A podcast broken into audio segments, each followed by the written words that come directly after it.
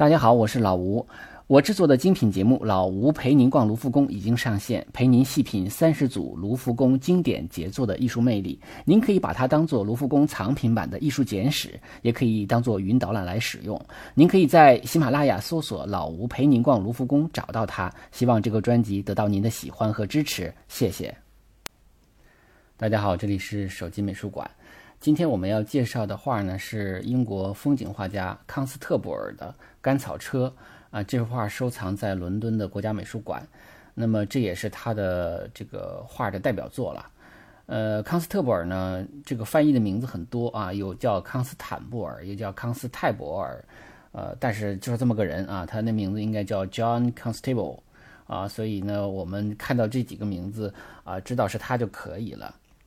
他是一七七六年六月十一日生于英格兰的呃萨福克郡斯陶尔河河谷的这个叫做东波高特地区啊，这个地方我也不知道，也没去过，呃，但是是一个非常风景非常优美的这个一个一个地方啊，就是我们都知道英国，呃，除了这个大城市之外呢，它的这个田园风光是非常。知名的啊，我曾经去过叫科斯沃尔德地区，那么也是非常美的，包括莎士比亚的故居啊，都是非常美的那种田园风光。他呢是一八三七年三月三十一日去世的啊，曾经在这个伦敦的英国皇家美术学院学习啊，而且这个是呃曾经是这个协会的会员啊院士。呃，应该讲他的成就还是很高的。从年龄上来说呢，他比我们之前讲过的透纳小一岁。呃，虽然他们都是画风景画的，但是他们俩的风格呃是完全不一样。那么从呃这个绘画的风格归类来说呢，透纳属于浪漫主义啊，他追求的是一种比较动感的、比较激情的，那或一比较崇高的风景啊。我们都说崇高，一般都是讲这个天灾人祸啊，画这种比较奇奇特的这种天象。而康斯特布尔呢，他追求的更多的是一种自然主义啊，或者叫写实主义的这种绘画风格。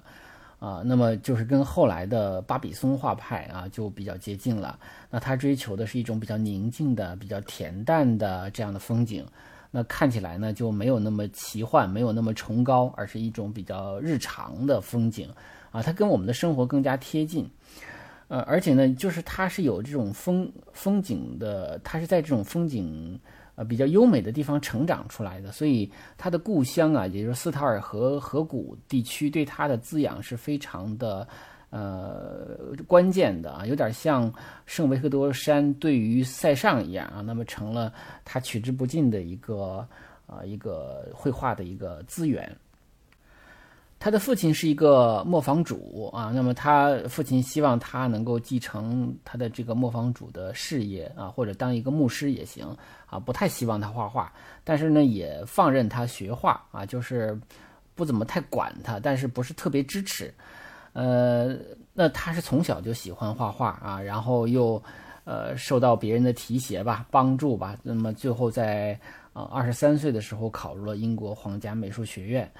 呃，他的这个学习期间呢，他是不太善于社交啊，那那非常的喜欢画画，就很应该是个很闷的人，我猜测啊，他也不喜欢城市啊，尽管去了伦敦，那么他去只是为了学画，那么他因为他从小到大就是喜欢画这种，呃，田园风光，画这种风景啊，就是家乡的房子啊、田野呀、树林呐、车呀、马呀、狗啊，都是他常画的这种。呃，人物啊，我有一个老师啊，杨老师，把他称为宅男啊，就是他是实际上相对于呃这个透纳的啊，因为他觉得透纳是个旅行达人啊，曾经去过欧洲大陆，去过意大利啊，等等等等，去壮游过啊。但是这个康斯特布尔呢，他就没有出过国啊，所以他给他称为宅男。我觉得这个这叫法呢是还挺精准的啊。我觉得最主要体现在他的这个性格上，因为他不太善于社交。但是也不完全准的一点就是，他起起码是热衷于国内游的啊，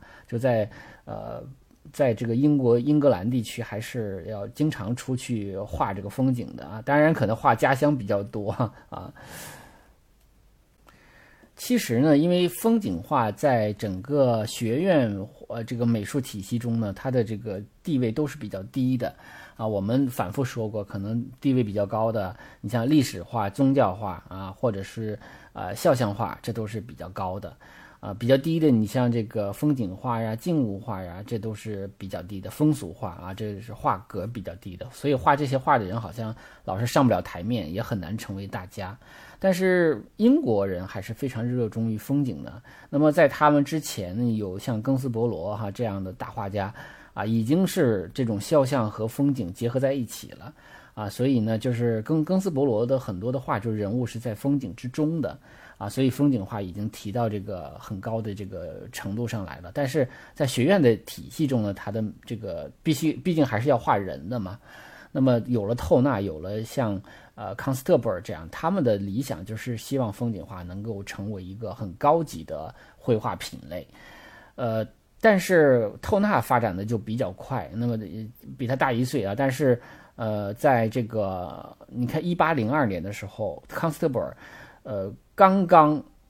展出了他的风景画，而在同年，也就是比他大一岁的这二十二十七岁的透纳，已经成为皇家美术学院的院士了。所以就成就比他不知道高多少啊！就尽管比只比他大一岁，但是成就比他高很多。他刚刚展出啊，所以你看这个差距是很大的。呃，但是就是他的绘画，其实在英国是不是太受到欢迎啊？一方面是因为风景画本身的这个呃级别比较低，还有一个就是他的画法，因为当时学院派最主张的画法还是学这个洛兰。啊，学普桑啊，这种古典主义的呃风景的画法。那这种古典主义的洛兰的画，我我没有讲过啊，大家可能在可以在网上找一找看。他画的就是充满了诗意的啊，带有点古罗马遗迹的，带有点那种宗教色彩的啊，一般都是夕阳西下的，非常唯美的啊。那么再有点这个牧羊人呐啊，这种呃非常非常美好的啊，非常那种典雅的那种。风景啊，就是它不是真实的，它是理想的，它是把很多理想的风景拼凑在一起形成的一种非常非常理想化的一个作品。但是康斯特伯不是这样啊，那他画的都是相对就比较真实的啊，就是特别像你身边的一种风景，而且他的画法呢也不完全都是按照以往的学院派的啊，就是按照那种呃套路啊，或者说那种比较八股的方法来画。他呢是比较喜欢室外写生的，而且他跟很多画家不一样的地方在于，很多画家只是用铅笔啊或者用这个水彩进行写生，他甚至用油油画进行写生，这个就很超前了。因为我们一讲到油画写生的话，大家想到了什么？呃，想到了这个印象派，对吧？印象派可是比他晚了很久了，因为那个印象派有了火车了，有了这个管状颜料了，这样的一些比较高高新的技术，而在呃，康斯特伯尔的时代，他还没有管状颜料啊，他只能用那种猪的膀胱啊，用它来装颜料，然后调调制啊，很麻烦，很麻烦，很麻烦，所以他没有办法进行室外的创作。但是呢，用这种方法进行室外的写生是可以的。他画过数以百计的这种油画的写生啊，那么所以他的其实他的油画写生基本上不是人，他主要是为了他作为完成做的之前的一种呃练习啊或者一种构思啊，那么这这些习作呢，现在当然慢慢的也开始在一些呃博物馆进行了呃就是进行展出了，因为毕竟是他的作品嘛，我我们也能通过这些习作能够看到他的这个创作过程。而且它因为它这个调制颜料很麻烦嘛，所以它要快速的这个呃创作这些习作，所以这些习作看起来还真的有点像后来的印象派了啊，所以就非常难得。就尽管印象派没有诞生，但是实际上有的人已经在呃他们之前以这种方法画了，但是他交出去的完成品还都不是这种作品，而都是说。在这个草稿的基础上，那么在画室中再接着修饰完成的啊，所以我们看到的他的这个成品作还都是啊这个画室中的作品。他嗯，他成家比较晚啊，他三十多岁的时候呢，爱上了一个姑娘啊，玛利亚，但是对方家里人不同意啊，就是这个不不希望女儿嫁给一个画家啊，一个还没有什么成就的画家。然后呢，就是后来他就拼命的努力啊，甚至是为了让对方答应这门婚事啊，还接受了所有的订单，开始画什么肖像画。本来他也不喜欢画的这种哈，而且这种大量的工作可以说对他的呃体质呢、身体也造成了一些影响。到四十岁的时候啊，终于那对方同意了结婚了啊。但是其实好景也不长啊。那么到了大就是到了一八二四年的时候，应该是他呃不到五十岁的时候哈。他的妻子生病啊，生病，然后就身体不太好。嗯，到了五十三岁的时候，那他那一年呢，被终于被接纳为这个皇家美术协会的这个会员，就是院士吧。啊，当时的院长。啊，这个劳伦斯啊，还跟他谈话说：“哎呀，这就是个照顾你啊。”其实也没有觉得他的成就真的达到了院士的程度啊，所以等于始终他也没有被英国主流的神就这种美美院体系完全接受啊，就完全是照顾的，因为年龄太大了嘛。而且同年他妻子就去世了，啊，但是他因为可能妻子去世对他也影响也很大，所以他其实晚期还经常回到故乡去啊进行这种创作。啊，实际上他整个的这个，尽管他后来的主要的工作是在伦敦啊，但实际上他的这个很多的创作还都是画他的家乡，画斯陶尔河谷。他经常会画些磨坊啊，有很多的磨坊就是他家的磨坊啊，所以其实他还是一个有很浓厚的乡土情节的这么一个画家啊。他的他的画是很有诗意的啊。今天我们介绍的这个呃甘草车就是他的一个呃一个。代表作，那这幅画呢？实际上画完了之后，一八二一年创作的。创作完了之后，这个英国以呃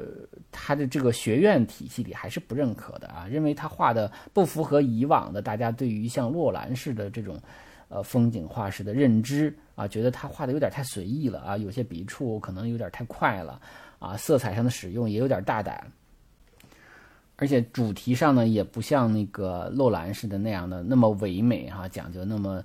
呃，可能觉得有点不合时宜啊，有点寡淡无味，呃，但是这幅画到一八二四年的时候啊，被嗯，就是呃，在法国啊，法国的沙龙展上。呃，展出啊，获得了金质奖章，而且这幅画受到了法国人的非常的大的一个认可啊。那么，尤其是德拉克洛瓦，我们都知道这个这个呃浪漫主义的大师。那么，还他还看了这幅画之后，他还决定哦，说这个云彩画得很好，他就把他自己的一幅画，还把他那个天空的部分还重新画了一下，等于还。呃，受他的影响啊，那么我们都知道德拉克克罗瓦是画这种这种带有社会事件呐或者历史事件的这样的一些画作的，那么他觉得有他希望有一些有戏剧性的这种处理啊，天空的处理，呃，所以他实际上康斯特伯在法国，呃，就是他终其一生吧，在他生前吧，在法国受到的赞誉是要远过多过他的。祖国的啊，所以有的时候他这个人被认可，有时候他是也是一个过程的。那是这样反映起来，也就是英国人其实他的审美是比较保守的啊。那么法国当时的这个艺术的这种往前走、大踏步的走的呢，还是更进步一些的。那么我们回过头来看这幅画啊，对我再补充一点啊，就是从他的技法上来说呢，他的笔触呢受到这个鲁本斯的影响，呃。他的其实尽管他不太像罗兰洛兰，但是他的这个画风总的来说是这个基调还是来自于洛兰的啊。他只是在洛兰的这个基础上啊做了一些呃比较符合自己对风景认知的一些变革啊。另另外呢，还有一些他受到这个荷兰小画派的这个叫做路易斯达尔的影响，那么就是讲究的这种科学准确啊，观察细腻啊，那么讲究真实感。呃，他的后世的影响呢，主要就是影响我们说巴比松画派、印象派啊。啊，甚至也也有人认为它甚至影响了整个英国的这种田园的审美啊，包括一些。田园音乐啊，你看，我看了一本书上说，还影响了包括像这个拉尔夫·沃恩·威廉斯啊，因为他的音乐有有一有一个曲子，大家也可以找来听一听，叫《云雀高飞》啊，它其实就展展现了英国的那种田园的风景啊，它但是它是用音乐展现的，所以你看这个它的这个影响应该是深远的，那么也展现了英国人对于风景画本身的热爱，当然了，可能是叫。呃，墙内开花墙外香。那么法国人认可了之后呢，慢慢的这个英国人也认可了。那现在显然康斯特伯已经和透纳成为啊并肩的两位风景画大师了啊。呃，那么为什么英国人更喜欢风景画啊？也也有人认为呢，就是呃，当时啊，实际上工业革命的发源地是英国，对吧？当时这个英国的城市化进程是非常的突飞猛进的，所以英国就会有那种呃工城市工业的那种污染啊，比如说呃污水呀，比如说空气呀，比如说噪音呢，所以。英国的城市化进程是非常厉害的。那么在这样的一个背景下，其实人们更向往着一种非常优美的环境。那么这种环境找来找去，那只能在乡村有，有好的空气，有好的水，有好的。呃，有那种田园那种恬静的生活啊，所以人们有的时候画这种就是缺啥补啥，他可能可能通过这种风景画来弥补一下自己对于美好生活的一种渴望啊，所以呃，英国人可能对风景画的这种执着呢，也来源于这样的一个大的背景啊，并不是说，呃，所以所以当英国现在工业慢慢退去的时候呢，他们又开始啊，在这个呃开发他们这种。比较田园风格的一些地方来作为他们的旅游目的地了啊，所以英国的那种乡村真的是非常美。那么这幅画呢，呃，它的尺幅呢是一百八十五厘米长，一百三十厘米高啊，是创作于一八二一年，它的这个收藏地是伦敦国家美术馆。那么这幅画当然也有相对应的草图啊，就是室外写生的草图。呃，这幅草图收藏在伦敦的这个维多利亚与阿尔伯特博物馆。呃，这幅画呢，我们从画面上来看，它就是一个地地道道的乡村风景。啊，前画面前景是一个小溪，是吧？小溪边上还有一间呃农农舍哈，一个屋子啊。然后有一个前景中呢，有一个小狗啊，这种这个小狗在康斯特布尔的很多画中都会出现。啊，那么正好在向溪里张望，我们会看到溪水中间啊有一辆马车啊，这个马车呢是空空荡荡的，什么都没有装，有两个男子啊，就两个马夫和干活的人吧，啊，那么他们是呃这个驾驶着这这一辆这个四轮车，那么从这个水里通过，那么前面当然有几匹马了，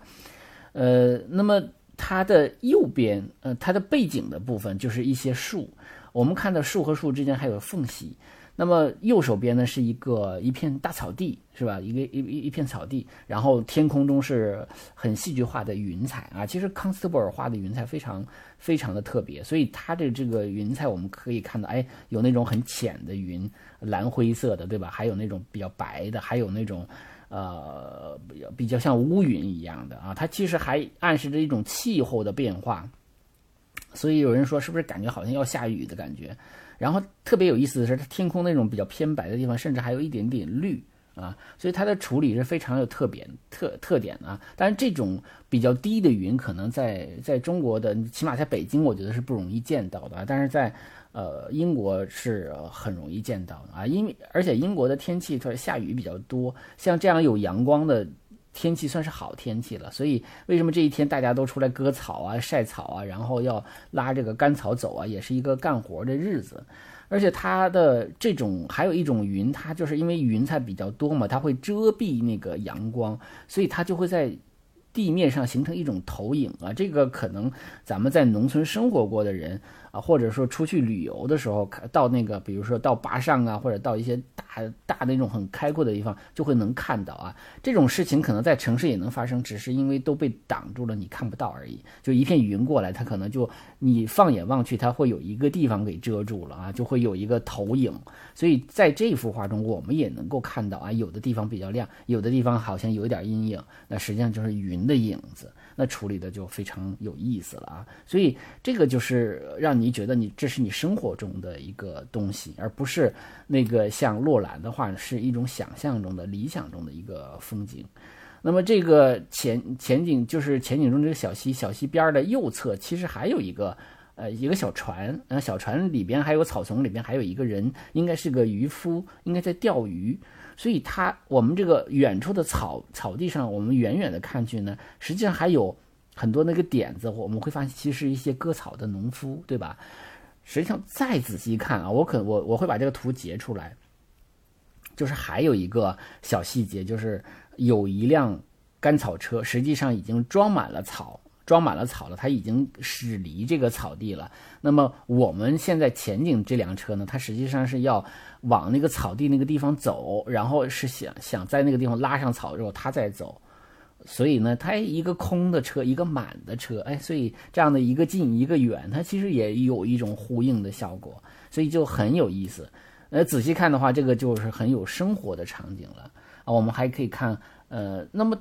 总的感觉就是，哎，一切都处处在一个非常恬静的、非常安详的这么一个氛围中，它非常的自然，非常的朴实，所以它就让人很很感动。它就是因为它是一个真的一个风景啊，它是一个真的，呃，真实的生活场景啊，所以它会让人嗯油然而生一种哈那种。呃，有点像什么？我们说归去来那种感觉，就是特别想回到一个乡间，回到一个乡间非常朴实的、非常美好的生活。那这里边有很多很多的小细节，我们可以再接着说。左手边这个小屋啊，这个小屋是能找到的啊，就在这个呃这个这个村子里啊，就在汤康斯特布尔生活的这个村子里。那这个村子现在有一个美名，我也不知道是改名了还是说，呃，就是一个美称啊，就叫康斯特布尔村。呃，这个这个小屋我们可以看到啊，你看，呃，这个房子本身是康斯特布尔他爸爸的呃产权，然后租给了一个佃农住。那么我们看到这个房子的最高处有一个烟囱，烟囱升起了一点点的炊烟，炊烟。这个炊烟你不仔细看的话看不到啊，但是这个细节非常的迷人啊！一旦你看到了这个炊烟，你会觉得哦，这是一个有人生活的一个房子，所以它就给这个屋一下子增加了一个烟火气啊，它就有了人气，有了人味儿了。然后呢，我们看到这个小屋，它和这个溪水啊，它是挨着的嘛，它还。伸出了一个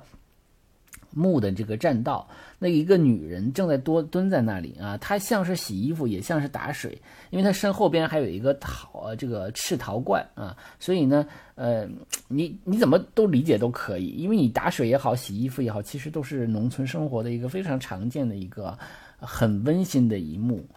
那么这里边当然最重要的就是甘草车了啊！这个电影这个这我我差点说成电影，这幅画呢，它的这个嗯名字就叫甘草车啊。实际上它原名呢叫做正午时分，那刚展出的时候，后来又改名为甘草车。那么这个甘草车显然是个空的嘛，那么它怎么就从这个水里就涉水而过呢？那一方面，它涉水的时候，它会给人一种很很湿润的感觉，对吧？还有一点就是，实际上这种车在这种很浅的小溪里趟过去，这也是很常见的。而而且还有很多实用的功能，比如说这个马从这个小小溪趟过的时候，它就顺便可以喝水了啊，它就可以饮水了。还有一个原因呢，啊，有人说说这种木木质的轮子的这种马车呢，它那个车轮呢，因为平时用着用着它会干燥，那么干燥的时候，因为这个木木头连接的部分，它会有一些金属的那种连接的部件，如果木头一干燥的话，它就跟那个。金属部件它就结合的不不那么紧紧实了啊，所以呢，它如果拉着从这水里头隔三差五的这么哎走一走，泡一泡水，那么就是这个保证这个木头是胀紧的，呃，这样的话呢，就让这个金属部件和木头之间的连接是比较紧的啊，所以它也有一些很实际的这个功用。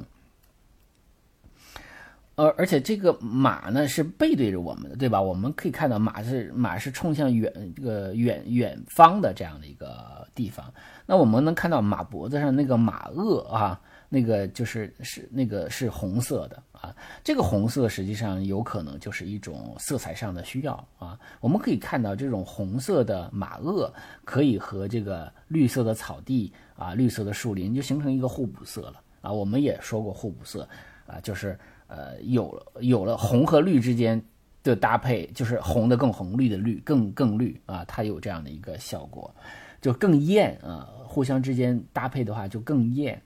啊，那么如果其实仔细看的话，我现在给大家提供的这个高清图可能不是太明显。比如说那个渔夫还扎着一个红色的围巾呢，对吧？远处还有农夫和系着一些红色的肩带啊什么，这可能都看不清了啊。就即即便我这个图比较高清，这个大家可能也看不见的，需要看原作了。而且这里边还有一个情节，就是前景中有个小狗，这个小狗呢，你可以看到它看着车上那个人，而那个车上的人呢，对他比比划划的，好像似乎这这个好像在跟他吆喝着什么，对吧？那么狗在看他，他在跟狗打手势啊，比划着。那么这个时候呢，就感觉哎，这个画有了声音了啊，有了叙事性了啊。然后就让这个这个突然间就让他有了故事的感觉了啊，生活气息就更加进一步的就彰显出来了。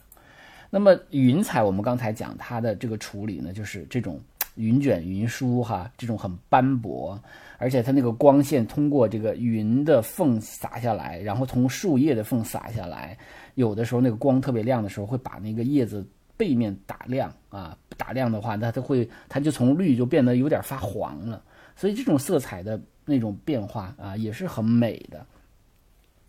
我们都说他在室外，呃，画了很多的习作。他有的时候他也不一定就是像嗯，为了这种完成品画这个习作，有时候他就是画一些云彩啊，就是对于云的习作啊，这种油画习作。那么他甚至会标注上我画的时间、画的日期呃和当天的天气。啊，那这个就很像我们后来只看到那个莫奈画的甘草垛了，是吧？因为他是非常非常强调这一点的，所以也有人说，感觉像，呃，康斯特布尔画的这些东西，就有点像一个天气的呃档案的记录一样啊。所以，嗯，你看，尽管他并没有成为就是真正的印象派画家，但是他所做的很多的事情，实际上真的对后来已经起到了一个开创者的一个作用。他还有一个他自己创造的一种绘画方法，叫做，呃，他就用一些白点儿啊，或者很细的笔触啊，来，比如说画这个水的这个倒影啊，画水的，呃，水的波浪啊，这个涟漪呀啊，这种这种地方啊，他用这种很细很细碎的这种白色笔触白点儿啊，还有一些就是除了这个水的部分呢。呃，你你看前景中还有一个木头是吧？木头还旁边形成一个像小漩涡一样，都是用这种白色的东西、铅白的东西来画的。然后，其实，在一些树的那个地方也会有这种白点子。那这个，这个后来被一些不喜欢这种画法的人就讽刺说，这叫康斯特布尔的雪啊，或者 康斯特布尔的雪花啊，就呃白花花的啊，实际上是讽刺他。但是后来。不知道为什么大家也觉得无所谓了嘛？就就形成了他的一种一种技法了啊。那么我们可在这个画中已经很明确的在水水的倒影中，还有在一些树尖儿的地方都能看到这种白点儿啊，这就是它的特点了。嗯，那么我们通过这一幅画就能够感受到啊，他其实就是打破了啊古典主义画家的。喜欢用那种棕色和褐色所营造出、营造出来的啊那种气氛，呃，那种很注重渲染的啊那样的一个气氛，那么。他画的就更加的富有生活气息，富有真实感觉。他会让你幻，就是呃，让你想起来你曾经看到的某些你亲身经历的某些非常美丽的那种乡村风景。而而洛兰呢不会啊，洛兰呢就是给你提供了一个非常高大上的，有点像 CG 动画那样的一个一个美学，是吧？就很不真实了。但是康斯特布尔不是，它是有泥土气息的，有泥土味道的。他在处理阳光的时候，在处理空气感的时候，在这个画面中呈现的都是非常非常的具体的、可感的啊。所以这也是康斯特布尔他在他的绘画中能够呃，就是他的重要的一个贡献。呃，那么介绍完甘草车之后呢，实际上。我之所以选择这幅画，还是有一个原因啊，就是因为北京的中国美术馆正在展出一个展览，啊，这个展览叫做《心灵的风景》，泰特不列颠美术馆珍品展，一七零零到一九八零，啊，这个呃展呢，展期是到咱们今年的十一月零六号。之前在上海博物馆做过一段时间展出啊，我我没有当时没有去上海啊，那么现在来北京，我当然也就看了一下。那么正好在这个展览中呢，一个是它专门是展出英国的风景画，第二个呢是因为它里边有很多的大师，包括我们讲过的透纳啊，包括康斯特伯尔，包括庚斯伯罗啊，这些大师呢都有展出啊，其中有两幅呢就是康斯特伯尔的画。那么我呢顺带着啊，就是今天本来讲甘草车是作为他的代表作来介绍的，那正好有两幅原作，我们在北京的朋友能够看到，大家也可以抽时间去看一看。那么一幅画呢是比较大尺幅的，叫做布莱顿的链条码头。那么这幅画，呃。当然了，因为我们这个展就是收藏在这个泰特不列颠嘛，就都是泰特不列颠的画，它主要就是介绍英国的风景画的变迁啊，就是这个从什么古典主义啊，到浪漫主义啊，到自然主义啊，到现代的这种艺术绘画是吧？它就是不同时期的风格的都有。呃，那么这个布莱顿的链条码头呢，它尺幅很大啊，它这个尺幅我们我我我的呃目测的观感哈，感觉跟这个。呃，甘草车好像差不多。那么这幅画呢，呃，或者稍小一点吧。那么他呢是呃画的这个叫布莱顿啊，布莱顿的一个海边啊，一个链条码头的海岸的风景。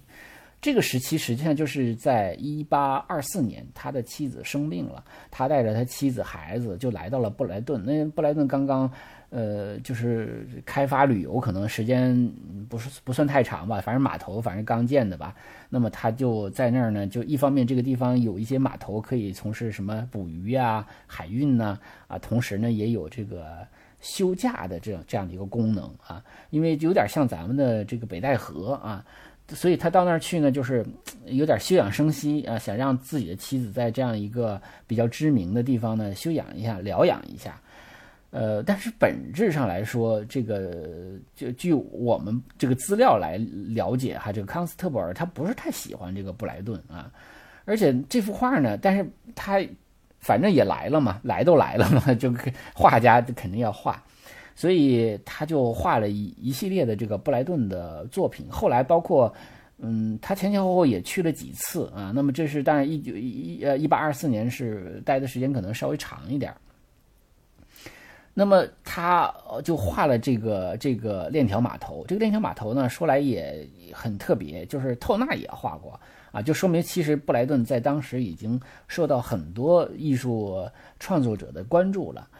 他画的这个嗯这个作品呢，我觉得有这么几点啊，一个是嗯，我觉得从这个题材上来说啊，它不是特别的典型，因为呃康斯特布尔的最典型的画一定是画他这个故乡啊。呃，斯陶尔河河谷的那些村落、小溪，呃，这种田野、呃树啊，还有这种农舍啊，还有磨坊啊，还有那种小教堂，对？那个是凡是画这些内容的，都是我觉得从题材上来讲都是最典型的。但是他画海，他真的是画的不多啊，所以他能画海也不错，能看到也很好。呃，但是这个题材上来讲，可能它的处理呢，就是跟那个以往的就不太一样。但是这幅画中呢，我觉得好在就是它是一个完成品，所以我们也能看到他画的非常漂亮的云彩啊。因为康斯特布尔的就是绘画中呢，我觉得 很重要的就是欣赏他画的云，他画的云是有很很很很很有戏剧性的啊。然后呢，他画的这个呃著名的这个叫做康斯特布尔的雪花啊，就是他的这个技法用来画。海边的那种浪花啊，哈，或者说那个翻起的那种白色泡沫啊，他都用这种技法，我们也能在这幅画中看到，而且我们也能看到他的这个构图的处理，其实有很多的呃技法还是他的技法啊，他的构图的方法，包括人的排布什么的，我们都能够呃细细的去品味。所以这幅画呢，我觉得我们主要欣赏的就是他的呃天空，他的这个康斯特布尔的雪的这种技法啊，以及他画的那种海。啊，和呃，我们甚至可以找来透纳画的海进行一个对比啊，他们有什么样的不同？那还有一幅呢，尺幅比较小的画。啊呃，说到这儿，我再补充一点啊，就是这个布莱顿的链条码头呢，呃，我给大家发的是我在美术馆呃就直接拍的啊，这个画我我没有找到网上的高清图片，我就是用我拍的了。但是我又找到了很很很凑巧，我就找到了这幅画的，就是这种油画写生啊，就是呃，就是油画版的草稿啊，就是他在链条码头他就呃写生写生画完了之后呢，他又画了一个完成品，我们。呃，在美术馆看到的就是完成品啊。那我我把这两幅画都放在一起，大家可以对比一下。然后特别有意思就是另外一幅画叫做呃戴德姆的水闸和磨坊。这幅画呢来的是写生啊，来的是油画写生，来的不是完成品。所以这幅画呢，它摆放的位置都不是有点犄角旮旯，不是摆的很重要。其实我觉得这个做法是错的啊，因为这幅画实际上反倒更典型，因为它的这个题材呢，就是呃，就是他们家的磨坊了啊，就是这个斯陶尔河河谷。还有一些中世纪的小教堂啊，还有一些小溪啊、树啊什么的，你大家一看就知道啊，非常非常的典型。只是因为它是写生，所以它的完成度并不高啊。那么好像不是很重要，但是我们恰恰可以很很巧妙的看到，通过这个来了解他的一个创作过过程。所以大家以后看美术馆美术馆的时候，不要小瞧什么草稿啊、手稿啊。有时候越是草稿、手稿，越能证明这个大师的水平啊。尤其像像鲁本斯什么的，他画完手稿之后，大画有很多都是他徒弟画的，都不是他本人画的了。他可能就画画眼睛、画画手、画画脸啊。所以呢，呃，小稿呢，呃，他反倒是这个百分之百的他的作品啊。关键是能够看到他的创作时候的那些思想啊。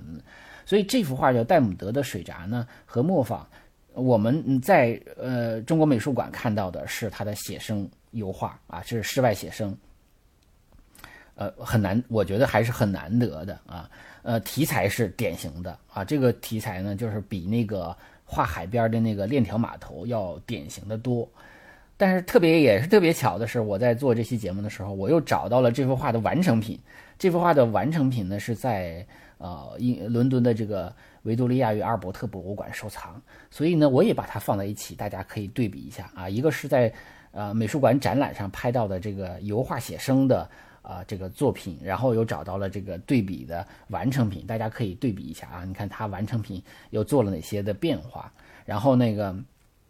当然大家如果听那个上博的那个语音导览的时候呢，他会说啊，在这个戴姆勒。呃，水闸和磨坊的这幅画呢，大家能够看到这个康斯特布尔的雪花啊，这种技法，实际上我认为看不到啊，因为这幅画是个油画写生，它没有那么细致的处理，它做了一些铅白，也都是处理的非常的简单。其实你真正能够看到它的技法的话，还是在它的完成品上啊，能够更更多的感受到这种，就是我说的像这种白点子这样的一些呃这些画法啊，所以我觉得。看这幅画呢，首先要欣赏的就是它的室外写生啊，室外的油画版的写生。因为大家一定要知道，说当时的写生呢，并不都是用油画的，主要是用水彩和铅笔。那么他的做法已经很超前了。第二呢，就是他的这个经典的题材啊，就是什么磨坊啊、水闸呀这些这些内容，都是他常画的东西。所以我们可以通过这两幅画呢，也能够。感受到康斯特布尔他的一些绘画的他的偏好啊，他的题材和他的一些技技法和他的这个包括一些用色，嗯嗯，有这两幅画也就足够了啊。所以呢，呃，这期节目呢相对有点特别的在于，我介绍一个经典的作品啊，又介绍了两个正在巡展中的啊，在北京能够看到的两个作品。那这两个当然是简介了，大家可以通过前边的我的甘草车的这个讲解呢，也可以。呃，用来欣赏这幅画啊。那么这个康斯特布尔我就介绍到这儿了啊。最后还得啰嗦啊，就是这个手机美术馆的版权属于我自己，那么未经允许呢，不能在任何的电台和网络平台呀、移动平台上使用啊。那么要使用也可以，那你就要跟我打招呼啊。那我同意了，你当然可以用。然后呢，希望大家继续通过打赏啊、赞助啊、转发呀，还有这个购买直播微课啊，五十五位大师的西方美术史来支持老吴艺术笔记这个节目。嗯，直播微课可以在呃喜马拉雅的这个最下边的那个发现一栏中找到啊。另外，我还有一个电台访谈节目的合集啊，叫《艺术旅行漫谈》啊。那这是因为是对口的嘛，这个喜欢听的就听一听，不喜欢听的咱就。呃，就听手机美术馆就 OK 了啊，就这样，再见。